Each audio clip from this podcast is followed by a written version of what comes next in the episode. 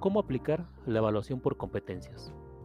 La evaluación por competencias ofrece nuevas oportunidades a los estudiantes al generar entornos significativos de aprendizaje que acercan sus experiencias académicas al mundo profesional y donde pueden desarrollar una serie de capacidades integradas y orientadas a la acción, con el objetivo de ser capaces de resolver problemas prácticos o enfrentarse a situaciones auténticas.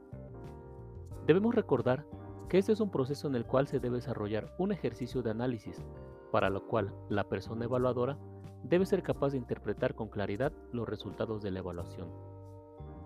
Estas actividades de aprendizaje deberán ser relevantes y consideradas como retadoras, de acuerdo al nivel de cada alumno, tanto en complejidad, de manera cognitiva, imparcial, significativa, transparente y homogénea.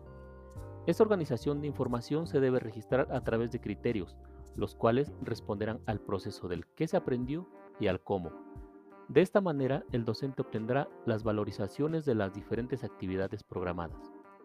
Como consecuencia de los criterios que el docente emita, se estará relacionando tanto con efectos positivos como con algunas áreas de oportunidad, así como de resultados inesperados, siendo la evaluación solo una parte del proceso de aprendizaje y no un fin.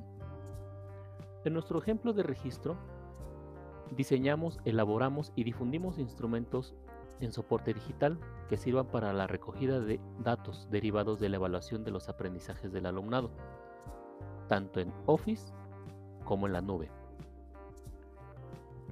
Además, se agregó la elaboración de una escala personalizada.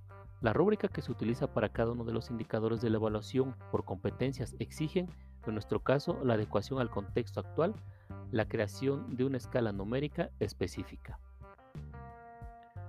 el diseño del sistema de calificaciones, se definieron las categorías que corresponden con cada una de las competencias a evaluar. Posteriormente, en los ítems de calificación, que son cada uno de los indicadores agrupados en sus competencias correspondientes. Para cada categoría, se selecciona la opción, se determina cuáles serán las calificaciones máximas y mínimas sobre 10 y se establece el peso porcentaje con relación a la calificación final.